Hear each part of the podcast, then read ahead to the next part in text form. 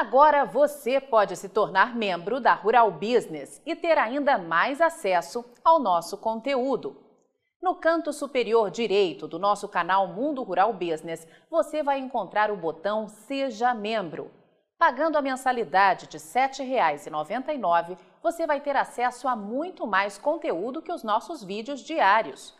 Como membro, você terá acesso total a todos os capítulos das nossas famosas séries especiais e dos nossos famosos alertas de mercado e ver quando e onde quiser, seja no celular ou na sua TV com acesso ao YouTube. Faça agora sua contribuição para que a única agência provedora de informações estratégicas para o agronegócio do mundo continue operando sem a interferência de compradores e vendedores em nosso conteúdo. Seja muito bem-vindo ao status de ser, a partir de agora, o mais novo membro da Rural Business. Toda a nossa equipe agradece a sua força. Você viu isso publicado hoje no canal JBS Rural? Embargo chinês à carne bovina do Brasil deve durar mais 20 dias, diz Grise. O canal rural, de propriedade da JBS, como não poderia deixar de ser, está tentando emplacar novos capítulos na sua novela preferida, O Falso Embargo Chinês. E para isso convocou um tal professor da USP para ser o seu porta-voz de bobagens mercadológicas. Eles dizem agora que, após mais de um mês de embargo às exportações de carne bovina por parte da China, o Brasil pode retomar as vendas nas próximas semanas. A projeção é do professor de economia da Universidade Federal de São Paulo, USP, Celso Grise, que analisou o momento dos estoques do país asiático. Este foi o assunto mais lido na categoria pecuária na última semana. Mas onde estão os oculistas da USP que não correram para resolver o grave caso do professor Milpe ou do mercado com avançada falta de visão?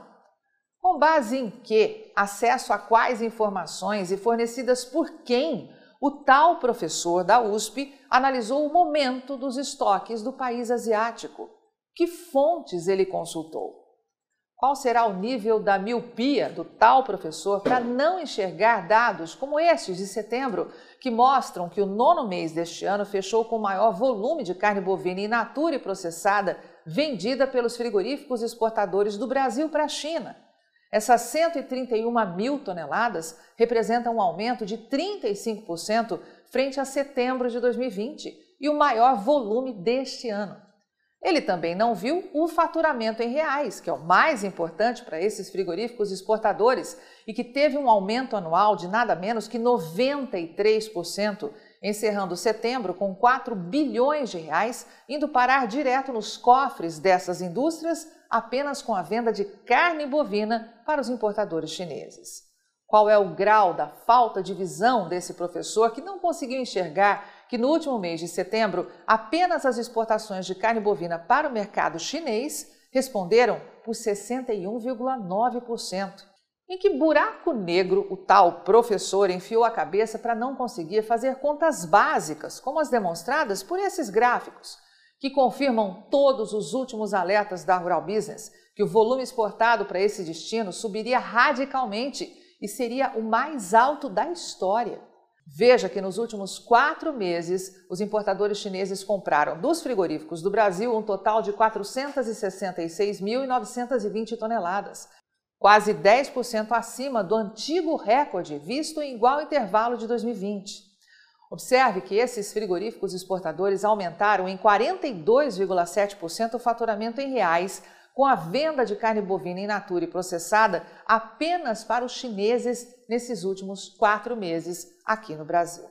Até quando grande parte da pecuária de corte do Brasil vai continuar a consumir informação em canais de televisão e sites gratuitos, montados para controlar o mercado a favor deles? Até quando vão conseguir iludir todo um segmento com informações longe da realidade. Dito isso, saiba que a nova conversinha fiada do mercado é tentar passar aos mais inocentes a seguinte bobagem. As condições das programações de abate dos frigoríficos são bastante confortáveis e já existem indústrias que contam com contratos a termo com as escalas de outubro completas.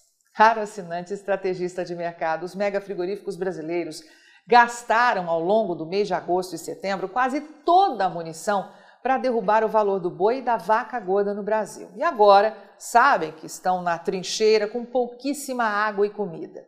E nesse ambiente, a pergunta que corre solta nas mesas de estratégia de mercado dessas empresas é: até quando vamos conseguir manter o mercado do gado gordo sob pressão negativa? Até quando vamos conseguir iludir tanto o produtor como o consumidor que um boi ou vaca gorda se resume apenas à carne bovina?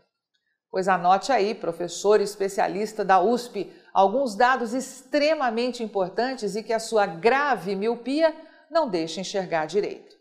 Saiba que no acumulado de janeiro a setembro, olhando apenas o couro bovino exportado a partir do Brasil, está acontecendo isso.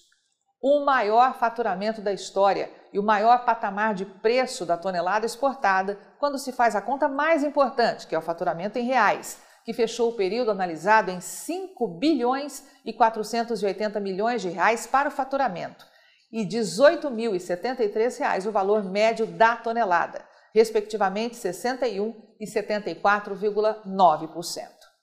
Mas tem mais coisa que certamente o tal professor não saberia responder, como, por exemplo, o que está acontecendo com o volume exportado. Veja que, por falta de gado, o intervalo de janeiro a setembro deste ano registrou o menor volume exportado da história 303 mil toneladas. E aí, vai ficar sem ter acesso às informações diárias para os mercados de grãos e proteína animal da Rural Business? Acesse agora mesmo ruralbusiness.com.br. Pacotes de informação a partir de R$ 9,90 por mês. Rural Business, o amanhã do agronegócio, hoje.